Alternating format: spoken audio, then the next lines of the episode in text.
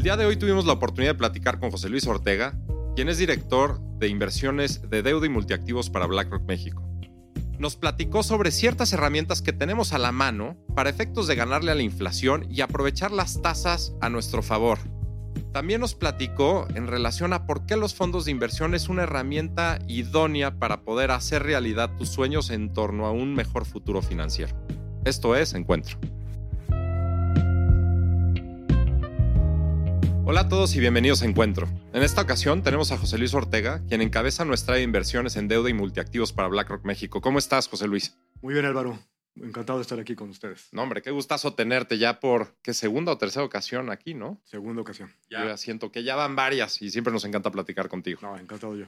Queríamos platicar contigo de varios temas que creo que ahorita están sonando muchísimo. Uno es, ¿qué pasó con 2022? Porque fue un año atípico en materia de inversiones y cómo lo que pasó en el 2022 nos está de alguna manera llevando en el inicio de 2023, ¿no?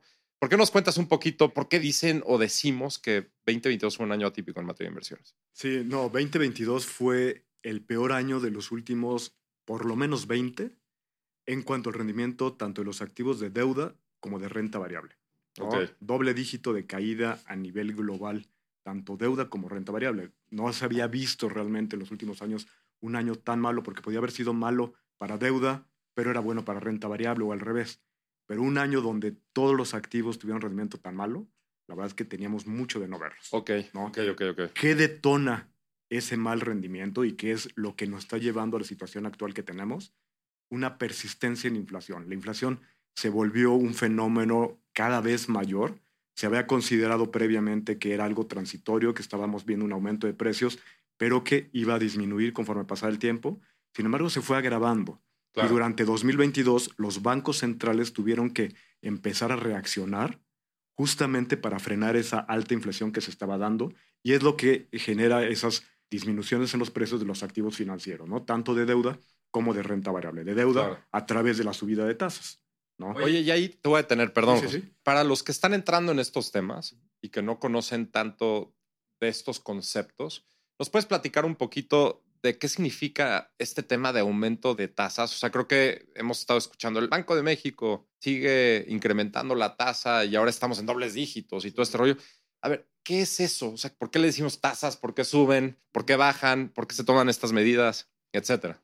Yo creo que lo más importante es recordar que las tasas de interés y la política monetaria en general son los instrumentos de los bancos centrales para poder influir sobre la demanda, subirla o bajarla y así influir sobre el dinamismo del crecimiento económico, ¿no? del dinamismo de la economía en general. ¿Qué significa esto? Que si tú subes la tasa como Banco Central, pues vas a tener un menor dinamismo. ¿no? ¿Por qué? Porque la gente va a preferir ahorrar en vez de gastar. Todos tenemos un punto donde vamos a definir y vamos a decir, oye, las tasas ya son atractivas, pues mejor voy a ahorrar. O quizá cuando las tasas las bajan de forma importante, pues la gente dice, ¿para qué ahorrar? Recordamos algo que pasó en la pandemia. O sea, cuando pasa la pandemia en 2020, se frenan las economías, se cierran todas las economías, la gente nos quedamos en nuestras casas y dejamos de consumir, ¿no? Sobre todo de consumir servicios, ¿no? Y cambiamos nuestros hábitos de consumo y nos vamos a consumir este, mercancías. Productos. Productos, ¿no? Porque ya no podías salir a restaurantes, ya no podías salir de viaje, no podías ir a conciertos. Entonces, ¿qué decías? Estoy en mi casa. Me meto a internet y. Quiero una tele más grande.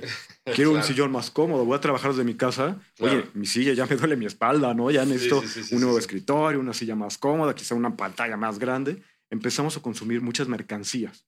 ¿Y qué hacen los bancos centrales? Porque realmente se frena el consumo y las economías realmente tuvieron recesiones en, la mayoría de los casos, ¿no? Realmente crecimientos negativos de la actividad económica respecto a 2019.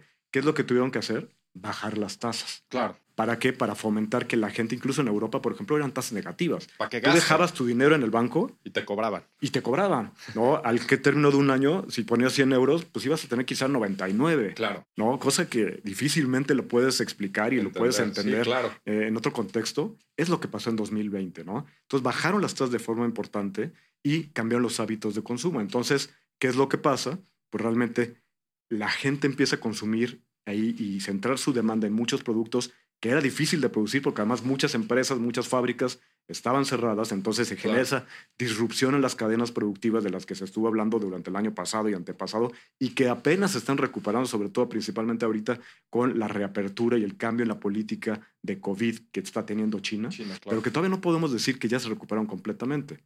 Y luego tienes otro factor más, que tienes también la guerra entre Rusia y Ucrania el año pasado, está ya hace prácticamente un año, en febrero del año pasado, donde también se encarecen los energéticos, se encarecen muchos bienes, sobre todo granos, de los cuales Ucrania y Rusia son grandes productores. Entonces, ya tenías un problema porque ya tenías una demanda muy importante en mercancías. Uno. Le sumas la disrupción en cadenas de producción y le sumas una guerra entre Rusia y Ucrania, entonces se complica todavía más. Luego viene la apertura, ¿no? Una vez que se dan estas, llamémosle, modificaciones al virus del COVID y que nos generan, llamémosle, las nuevas cepas que son quizá menos agresivos, que ya tenemos vacunación, y la gente empieza a abrirse y empieza otra vez a moverse y a consumir servicios, pues realmente entonces empiezas a cambiar tus hábitos de consumo y vuelves otra vez a generar cambios en los patrones de demanda. Empieza la gente a consumir, te digo, restaurantes, servicios y demás que no estaban preparados los proveedores porque habían disminuido su planta laboral, por ejemplo, y su capacidad para frenar sus costos, porque si no, realmente no sobrevivían ante la pandemia, y entonces otra vez tienes una demanda importante, ¿no? Entonces, en general, eso te llevó a una inflación mucho más alta a nivel mundial. En México vimos en agosto y septiembre realmente las inflaciones más altas, niveles de 8.7%. ¿Puedo frenar tantito, José Luis? Perdón, ¿eh? voy a entrar al concepto de la inflación. O sea, y déjame parafrasear un poquito lo que estabas comentando. Entonces, el aumento de tasas lo que está buscando es que la gente prefiera ahorrar que gastar. Correcto. Y ahorita entraremos a esa dinámica. Y por otro lado, la inflación, por lo que te estoy escuchando y entremos, es porque la gente está dispuesta a gastar más de lo que gastaría en obtener bienes y servicios y por lo tanto, con la limitación que hay en la oferta, los bienes y servicios también empiezan a subir de precio porque hay mucha gente que está dispuesta a pagar mucho dinero por eso. Entonces se te empieza a descontrolar un poquito el equilibrio entre la oferta y la demanda, ¿no? Y quizá porque también la oferta disminuyó. La cantidad ofrecida que pueden tener los productores disminuye. Exacto. Entonces, aparte, tienes más demanda, tienes menos oferta, pues evidentemente suben los precios. Ok. Y ya tenías un estímulo monetario que venía de 2020 con tasas muy, muy bajas que hacían que el ahorro no valía la pena tuvieron que revertirlo los bancos centrales. Los bancos centrales tienen que llegar y decir, ¿sabes qué?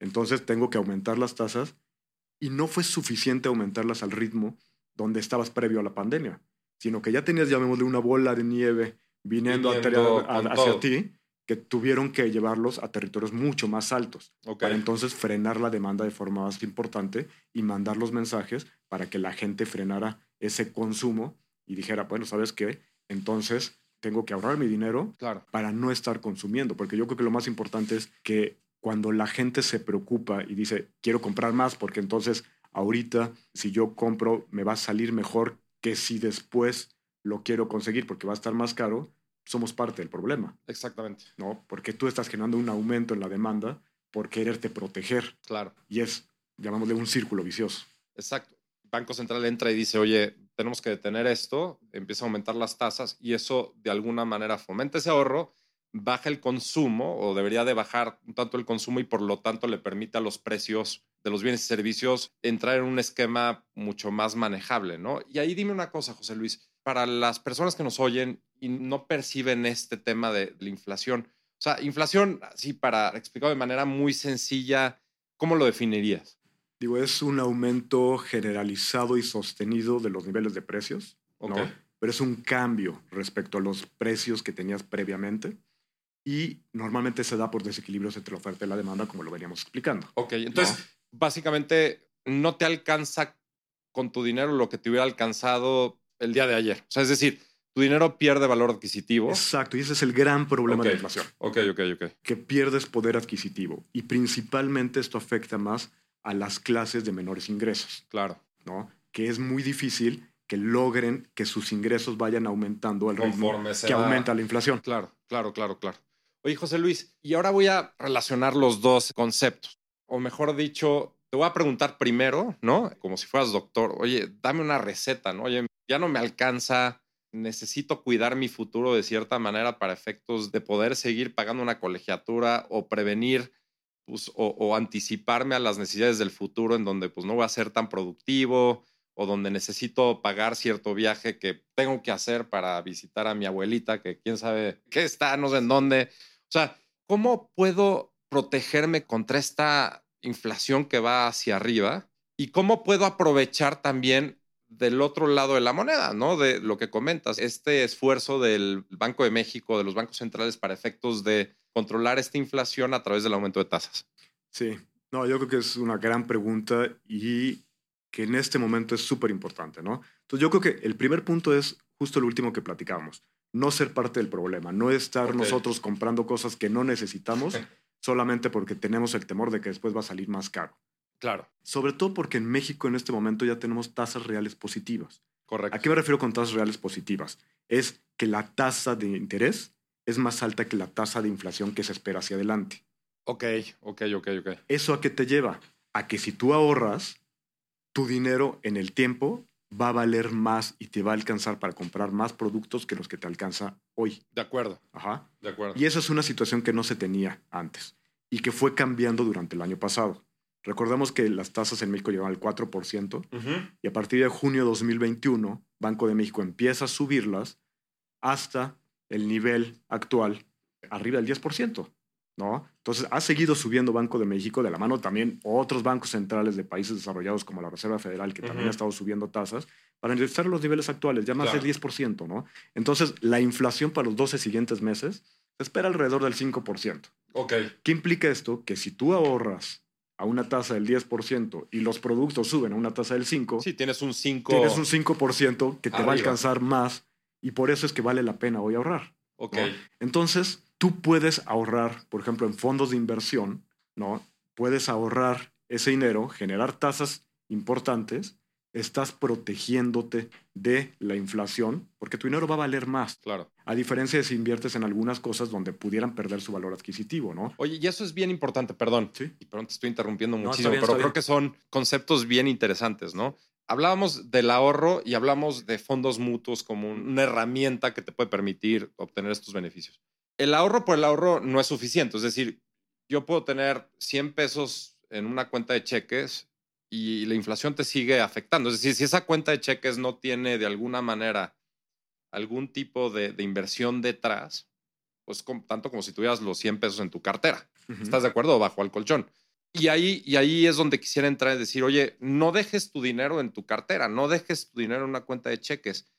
Instrumentos como los fondos de inversión, que ahorita me platicarás un poquito cómo están estructurados, qué son y por qué en este tipo de situaciones son súper útiles, es la gran, gran respuesta a la necesidad o la gran respuesta a la oportunidad que creo que te permite tener este tipo de tasas, ¿no? ¿Puedes platicarnos un poquito de qué es el fondo de inversión y por qué no es nada más para algunos, sino para todos y por qué te permite aprovechar de lo que estamos viendo? Claro, no, definitivamente. Fondos de inversión yo creo que hay que entenderlos muy bien, que son vehículos de inversión colectiva que principalmente están hechos para el pequeño inversionista. Un pequeño inversionista que no va a obtener buenas condiciones de inversión si él llega solito, ahora sí que con su dinero a los mercados financieros, no tiene acceso de entrada, así como persona física, tú y yo, sí, claro. que llegamos a un mercado financiero, pues evidentemente no vamos a poder entrar con los grandes bancos a decirles, oye, quiero invertir mil pesos o lo que sea en unas mesas de dinero, ¿no? Entonces, ¿qué se hace? Se hacen estos vehículos de inversión colectiva donde juntamos el dinero de muchos inversionistas, muchos de ellos pequeños inversionistas con recursos realmente pequeñitos, pero aquí usamos el volumen, el volumen de todos esos inversionistas. Entonces los juntamos, las operadoras de fondos como BlackRock, donde nosotros llegamos, juntamos esos recursos a través de fondos de inversión y entonces ya entramos al mercado y ya vamos con todos los grandes bancos, con todos los grandes grupos financieros y decir, yo tengo ya todo este dinero, lo quiero invertir. Y entonces nosotros ya logramos condiciones muy ventajosas por el tamaño que nosotros tenemos como empresa de inversiones, ¿no? Grandes ventajas que tienen los fondos de inversión. Normalmente tienen una liquidez diaria, ¿no? De acuerdo. Están muy diversificados. Oye, la liquidez es que prácticamente yo puedo ir Tú puedes comprar o vender y comprar y vender cualquier día. Y, puedo acceder a mi dinero cuando yo quiera, ¿correcto? De acuerdo. ¿No? Son manejados por profesionales. Ok. Yo encabezo un equipo de, de, varias personas que nos encargamos todo el día de estar viendo los mercados financieros, analizar las variables económicas, analizar la inflación. Sí, tú chambeas, tú chambeas para el inversionista, tú chambeas para la persona que está comprando. Mi jefe son los inversionistas que invierten en nuestros fondos. Exacto, el inversionista no tiene que ser experto en esto. Hay expertos que, que, van a trabajar para el inversionista. Y que somos vigilados tanto por áreas internas dentro de la operadora. De acuerdo como por la misma autoridad, la Comisión Nacional de Bancaria, y, Valores, que nos monitorea todos los días que lo que nosotros establecimos en el prospecto del fondo, que es donde vienen todas las reglas que, de inversión del fondo, que lo estemos respetando todo el tiempo, que el fondo haga siempre lo que nos comprometimos a que iba a hacer que lo manejamos de una manera diversificada, de una manera profesional, para cuidar los intereses de los inversionistas. De acuerdo contigo. Entonces, cualquier persona puede acceder a un fondo de inversión, o sea, no necesitas mucho dinero. Si tienes 100 pesos en la cartera y no los vas a usar, pues más vale que estén invertidos en una solución de esta naturaleza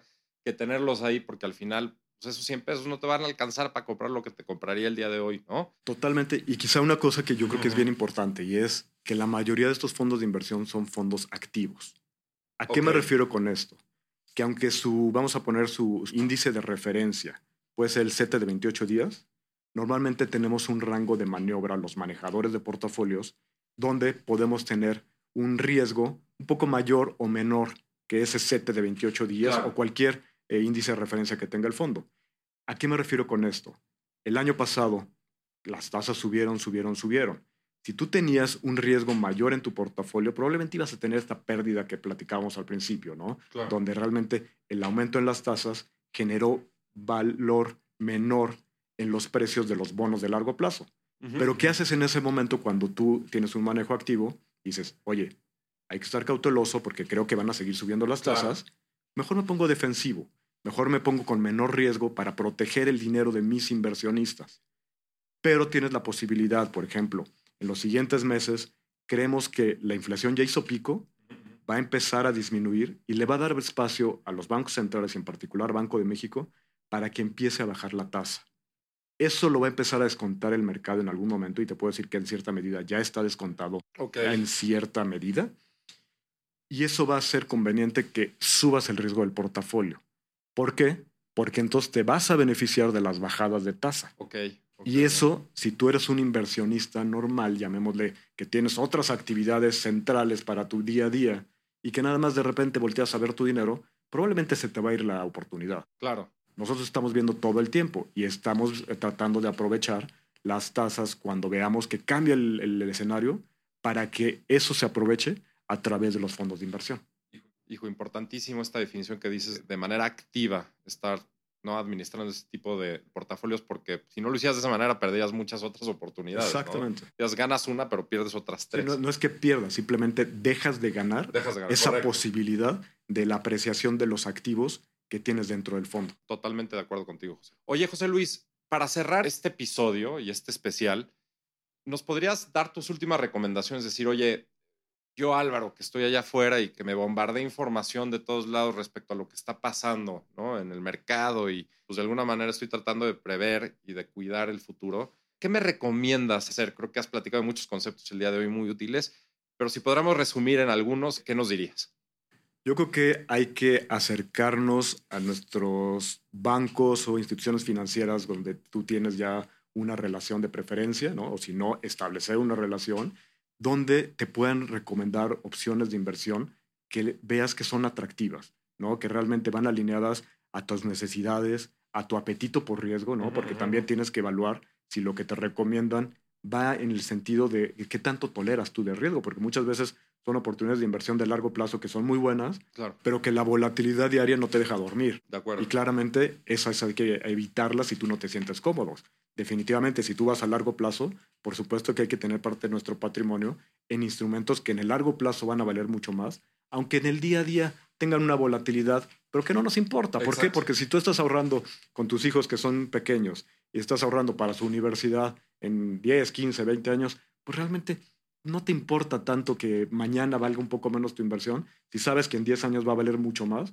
que otras alternativas, ¿no? Y por eso, por ejemplo, productos multiactivos son muy buenos también pero en este momento es un momento donde no necesitamos quizá tener riesgo en los portafolios porque estamos en una situación, llamémosle, que pocas veces se da. no, realmente no la habíamos visto en los últimos años y hay que aprovecharla porque tampoco creo que dure mucho tiempo, donde puedes llegar a invertir simplemente, como comentaba, en fondos de deuda, de mercado de dinero, de bajo riesgo, donde prácticamente no hay gran volatilidad y que vas a tener un rendimiento mucho mejor que lo que te va a dar la inflación o que lo que va a generarse de inflación en el periodo y que te va a permitir que tu dinero mantenga su valor adquisitivo, que tu patrimonio crezca y que tú puedas dormir tranquilo porque no te preocupa la inflación porque estás invirtiendo en algo que está en manos de profesionistas, que nosotros somos los que estamos preocupados día a día y que nosotros somos los que no podemos dormir por las condiciones de mercado, pero que tú puedas estar tranquilo de que el dinero, nosotros no estamos haciendo cargo de eso